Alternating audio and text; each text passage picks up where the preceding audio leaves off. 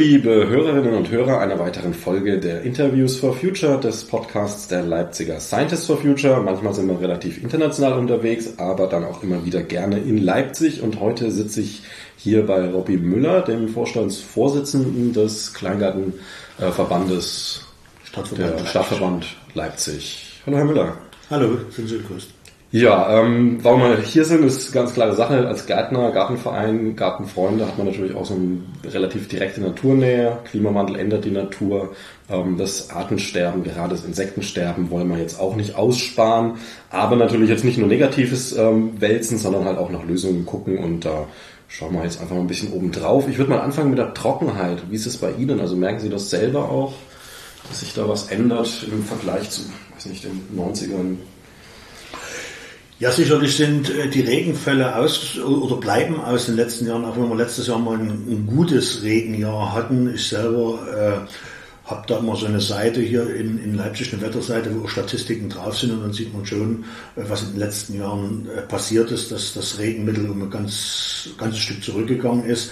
Das spürt man natürlich auch im Kleingarten. Das heißt, man muss schon schauen, wo man, wie gesagt, sein Wasser herbekommt. Da sind natürlich die Regentonne hinterm, hinter der Laube natürlich eine Möglichkeit.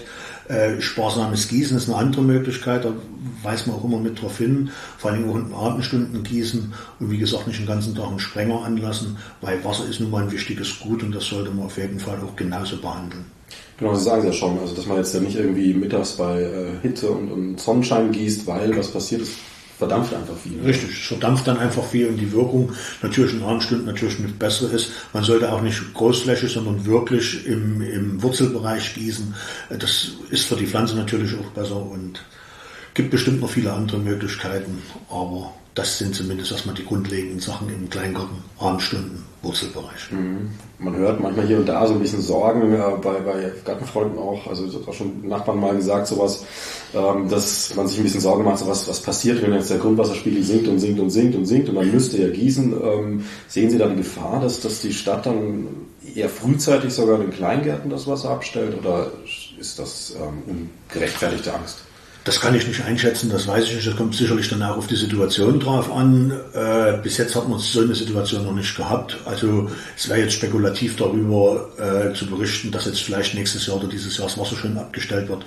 Ich glaube, äh, bisher hat auch immer die Stadtwerke ganz klar äh, verlauten lassen, dass er äh, erstmal keine Gefahren äh, ja, Bereitstellung von, von, von Trinkwasser da keine Probleme sieht. Okay, also perspektivisch kann man es im Auge behalten, aber sollte sich da jetzt nicht. Richtig, so richtig. Der sinkende Grundwasserspiegel könnte dahingehend Probleme machen, dass es einige Kleingartenanlagen gibt, die Brunnenanlagen haben, dass natürlich Brunnen versiegen können. Das wäre natürlich eine, ein Horrorszenario für diese Gärten, denn dann ist man dann wirklich nur noch auf äh, Niederschläge angewiesen. Mhm. Genau, die Niederschläge, das ist ja so diese Veränderung. Es fühlt sich immer so an, als gäbe es weniger Niederschläge, was ja tendenziell schon stimmt, aber das Hauptproblem ist ja, dass die viel geballter kommen. Nach mal ganz lange nichts, dann kommt da ein Riesenschauer zwei Tage runter und das meiste Wasser fließt ab. Regentonne haben Sie schon erwähnt. Ähm, wie ist das denn äh, der Gedanke? Also wenn ich jetzt als Kleingärtner sage, also ich trage mich tatsächlich mit dem Gedanken, ähm, mir eine Zisterne im Garten zu bauen. Ähm, ist das machbar? Ist es erlaubt? Was, was gibt es da zu bedenken? Also da sind wir jetzt schon seit einer geraden Weile mit der Stadt Leipzig im Gespräch. Sie sind der Bodeneigentümer. Äh, Sie sind auf fremden Grund und Boden und hier müssen wir natürlich bestimmte Regularien einhalten. Was passiert wirklich, wenn ich dort in den Boden reingehe? Äh, sind wir mal ganz ehrlich, ein 500 Liter Tank reicht Ihnen auch bloß, da kann ich auch fünf Fässer hinters, hinters Dach oder hinters äh, Laube stellen, da habe ich einen Kubikmeter. Also das heißt, Sie müssen auch Erde bewegen. Und was mache ich mit dieser Erde eigentlich? Das Ausbringen dieser Erde aus dem Garten ist eigentlich verboten. Also Sie müssen es im Garten belassen. Das wäre schon so ein Thema. Und was man natürlich auch sieht, ist die Zweckentfremdung solcher Zisternen, zum Beispiel für die äh, Entsorgung von Fäkalien oder irgend oder Grauwasser. Also das sind alles solche rechtlichen Sachen, die müssen geprüft werden, da sind wir auch dabei. Äh, nichtsdestotrotz sind wir natürlich schon interessiert, die Ressourcen im Kleingarten, vor allen Dingen in den Wintermonaten, Niederschläge zu sammeln, natürlich interessiert. Und das werden wir auch gerne jetzt äh, aufgreifen. Okay, Dazu kommt natürlich noch die Verrieselung auf dem Boden. Also wir haben ja nicht nur Kleingärten, sondern wir haben ja auch Vereinshäuser. Auch das ist ein großes Thema. Hier haben wir mit der Stadt Leipzig oder die Stadt Leipzig äh, beim Bund Fördermittel äh, genehmigt bekommen, dass wir Pilotprojekte machen. Was können wir mit dem Wasser zum Beispiel in Vereinshäusern machen? Dort in Zisternen speichern beziehungsweise auf den äh, Kleingartenflächen verrieseln zu lassen, damit das Wasser wirklich auch in der Stadt bleibt. Okay. Ja. Naja, die Trockenheit hängt ja ein bisschen zusammen dann auch mit der Hitze. Ähm, gibt es da irgendwie was, wo Sie sagen würden, so ganz spontan, also wahrscheinlich gibt es ein paar Fachleute, die da mehr sagen würden zu, aber welche, welche Pflanzenarten, ändert sich da was, ähm, wie, wie, geht man damit um oder tut es dann schon die Mulchschicht? Ein Kleingärtner weiß eigentlich, welche Pflanzen wenig Wasser brauchen. Dafür ist er Kleingärtner. Äh, und man sollte vielleicht auf Pflanzen verzichten, auch wenn es gerade gut schmeckt, die natürlich viel Wasser verbrauchen oder diese zu reduzieren. Ja, also es gibt Pflanzen, die verbrauchen ein bisschen oder wirklich mehr Wasser, die müssen fast regelmäßig gegossen werden. Und es gibt Pflanzen, die sich mit, auch Gemüsepflanzen, wie gesagt, die mit wenig Wasser auskommen. Kartoffel zum Beispiel. Also da ist eine Pflanze, die sehr wenig Kartoffel, äh, Wasser braucht. Entschuldigung.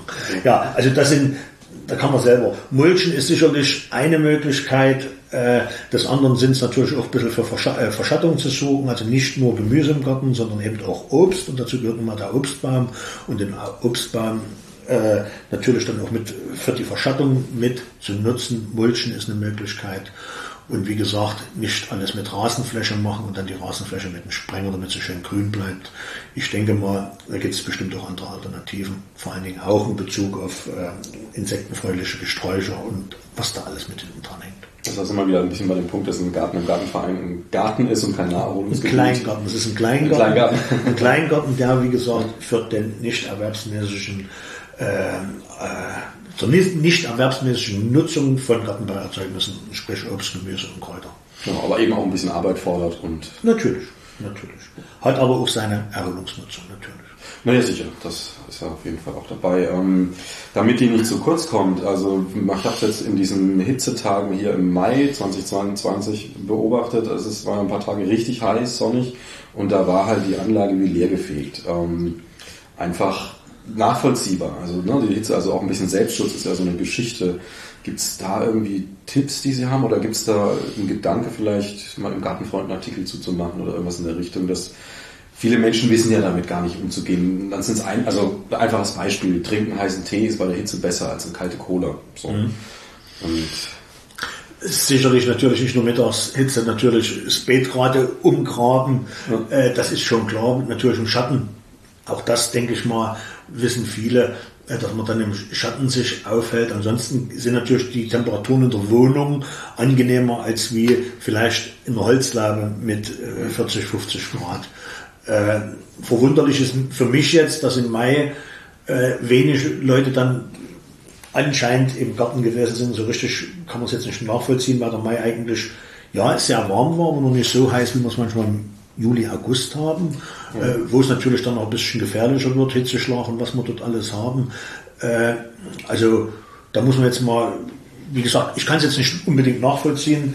Wir waren selber ein paar Mal bei jemandem im Garten gewesen, da war es eigentlich schon ziemlich voll gewesen. Aber ist, man, man sollte schon gucken, was, wie gesagt, Hitze ausmachen kann äh, und sollte sich dementsprechend auch schützen. Dazu gehört natürlich auch die Sonnencreme. Dazu gehört, wie gesagt, auch mal äh, die, die kurze Pause, dass man sich wirklich mal ausruht und natürlich auch reichlich trinkt. Hm. Und es sollte, wie Sie schon richtig gesagt haben, nicht immer eiskalt sein.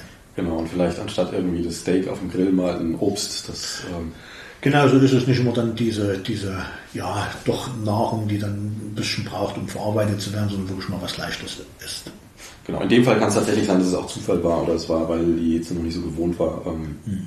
Ich jetzt ähm, war ein kurzer Erfahrungswert. Mhm. Ja, ist nur ist mir, wie gesagt, ich bin ja selber im gleichen Verein ja. Mitglied und ich war auch im, äh, ja gut, das war noch im April gewesen, da hat man ja diese äh, Walburgisnacht dort gefeiert mhm. und da waren ziemlich viele Leute da gewesen, es war ja noch Ende April, 30. April, kann mhm. sein, dass das Vielleicht waren die einfach nur müde vom Feiern.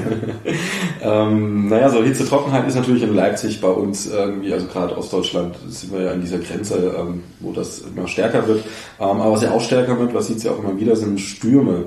Ähm, da haben ja die meisten Gärten, also ich kenne es jetzt auch bei uns im Verein, da ist das in der Versicherung mit drin. Äh, Sturmschäden und so weiter. Ist das grundsätzlich so, dass das von Verein zu Verein unterschiedlich? wie gesagt, die Kleingärten in Leipzig sind über einen Rahmenvertrag äh, abgesichert, den der Stadtverband äh, mit einer Versicherung abgeschlossen hat. Und dort ist die Stromversicherung natürlich mit integriert. Das ist auch gut so. Äh, für Kleingärtner, die sich nicht für den Rahmenvertrag entschieden haben, sondern bei ihrem eigenen Versicherer vielleicht versichert sind, sollten natürlich prüfen, ob sie eine Sturmversicherung haben, weil mit den zunehmenden Stürmen äh, es natürlich auch das Risiko immer höher wird, dass dort Schäden natürlich entstehen. Ist es jetzt der umgestürzte Baum, ist es das Laubendach, was wegfliegt oder was so eine neue äh, Erkenntnis ist, dass Trampoline durch Vereine fliegen. Ja. Und das ist das Ding. Also ist das eigene Trampolin weggeflogen, zerstört einen anderen Garten, ist das genauso ein Problem, wie wenn eins vom anderen Garten in meinen reinfliegt. Da muss ich gar kein Trampolin haben. Ja. Ähm, man kann natürlich ein bisschen absichern. Haben Sie da irgendwie Tipps oder irgendwas, wo Sie sagen, Trampolin zum Beispiel explizit, dass man das absichert äh, oder vielleicht sogar wegräumt? Ich denke mal, da steht sicherlich auch in der Gebrauchsanweisung beziehungsweise Aufstell, äh, Anweisungen für Trampoline, dass die natürlich im Boden festzumachen sind und das sicherlich nicht mit normalen Zelthering, der drei, vier Zentimeter in den Boden reingehen, sondern richtig mit Erdnägeln. Äh, das sollte man zumindest machen. Das gleiche zählt natürlich nicht nur für das Trampolin, sondern natürlich für alles, was rumfliegen kann. Das kann nämlich genauso gut auch mal äh, die Gartenmöbel sein, die ganz normalen, die Plastikkiste oder ein Schirm, der draußen steht. Also man sollte schon, wenn man nicht im Garten ist, äh, alles wegräumen oder zumindest so sichern, dass es eben nicht durch die Anlage äh, fliegt, weil äh, die natürlich wenn wir nicht garantieren können, dass niemand im Garten ist, es kann immer jemand da sein und dann fliegt dort was an, was auch körperliche Schäden, also wie gesagt, hin, äh, nach sich ziehen kann und da sollte man schon ein bisschen aufpassen. Ja genau, eben. es ist ja nicht nur der, der Sachschaden, der entstehen kann, sondern deutlich mehr.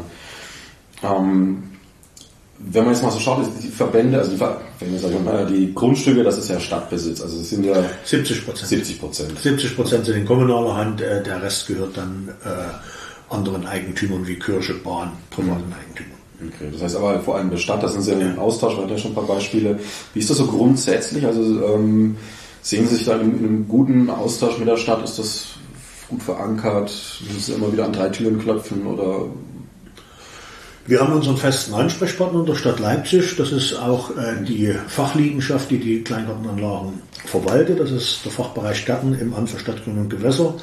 Äh, dort ist natürlich ein reger Austausch, also da sind wir wirklich äh, ganz eng zusammen. Äh, die neuen Sachen, was jetzt gerade Klima betrifft, sind wir auch sehr eng mit dem Herrn Wasen, Leiter des Umweltamtes in Kontakt. Äh, gerade dieses Thema, äh, was dann mit hinten dran hängt, Wasser und sowas äh, die Brunnen haben wir das Thema, aber eben auch Grünbedachung ist ja auch nochmal so ein wichtiges Thema, was wir mit haben. Da sind wir im Gespräch mit der Stadt und äh, sind eigentlich im wirklichen regen Austausch auch zu diesen Themen.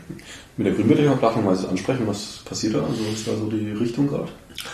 Ja, die Richtung ist eigentlich, dass wir uns dafür interessiert haben, wie Grünbedachung aussehen kann und haben natürlich auch das Förderprogramm der Stadt Leipzig damit in den Augen gehabt. Aber leider fallen Kleingartenanlagen nicht unter diese Fördermöglichkeit, weil sie eben, wie gesagt, eine Grünfläche sind. Äh, die Förderprogramme richten sich natürlich auf ähm, äh, Flächen, die versiegelt sind, und nicht auf Flächen, die schon grün sind, leider, aber es ist nun mal so. Okay, kann man nichts machen. Also man kann selber sein Dach grünen. Natürlich, unter, es, es ist natürlich immer sehr, sehr schwierig im Kleingarten, äh, da sollte man sich schon umfassend damit auseinandersetzen, weil es kommt eine enorme Last auf das Dach oben drauf. Äh, wir haben eine einfache Ausführung der Laube und dazu zählt natürlich auch das Dach. Und man muss natürlich auch sehen, dass das statische Auswirkungen hat. Äh, ein Gründach sich anzulegen. Und dann sollte man nicht nur, wie gesagt, auf das Gründach selber oder auf, auf die Statik, sondern auch sich damit beschäftigen, was da alles noch mit dazugehört. Also das Drumherum. Und da gibt es ja Flyer von der Stadt Leipzig zum Thema Grünbedachung. Das Umweltamt hat eine Seite Grünbedachung, da kann man sich darüber auch informieren. Okay, also falls sich jemand dafür jetzt interessiert, gar nicht an Verein rangehen, sondern direkt an die Stadt. Das Sicherlich, und da gibt es ja auch äh, ist sicherlich auch irgendwo ein Demonstrationsobjekt, wie ich mal gehört habe. Ich kann nicht sagen, was es ist. Es muss aber auch Demonstrationsobjekte geben hier in der Stadt. Ich glaube, eine Kita ist das sogar, mir mal das Umweltamt gesagt, die da äh, für Demonstrationszwecke zur Verfügung ste steht.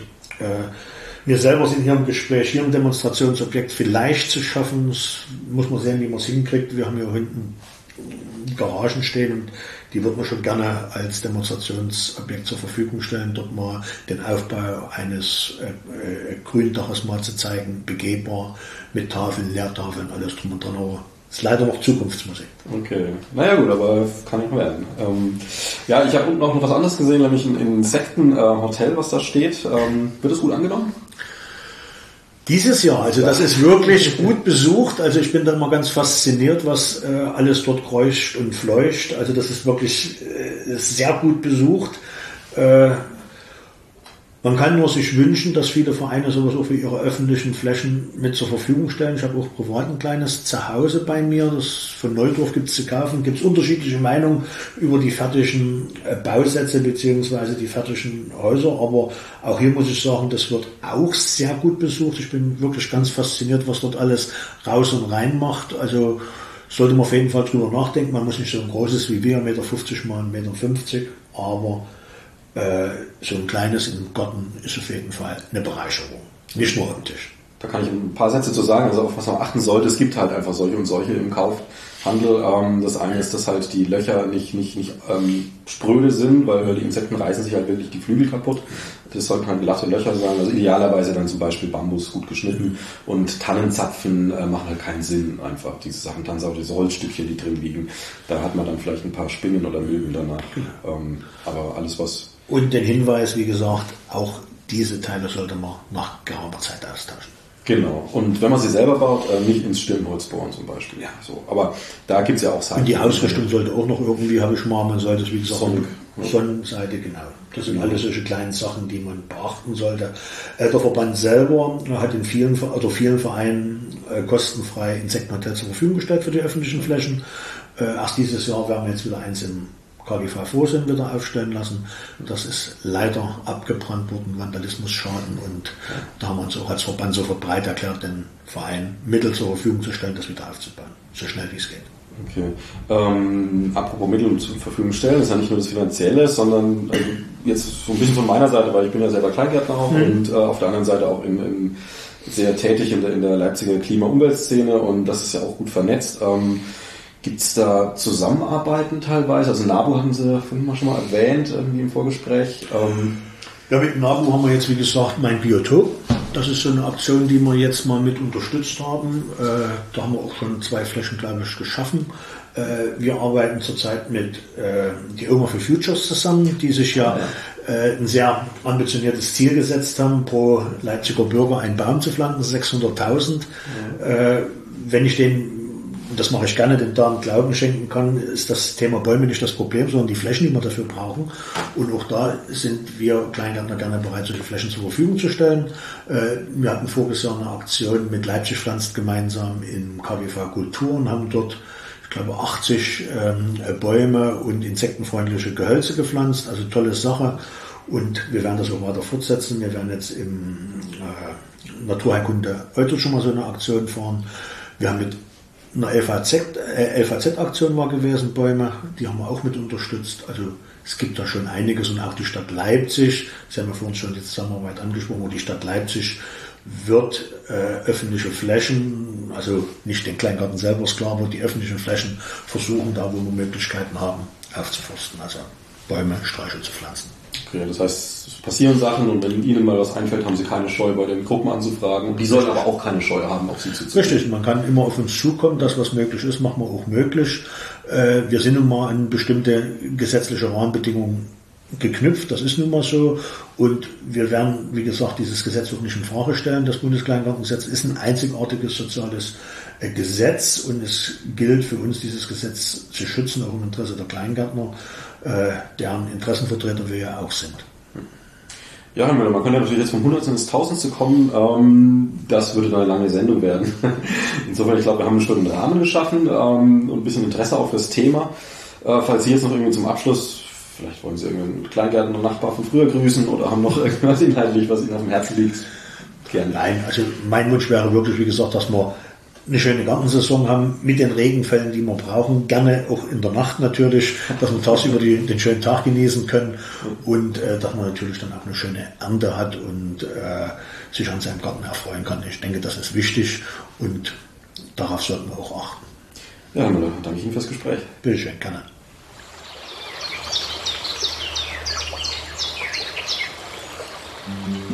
Mhm.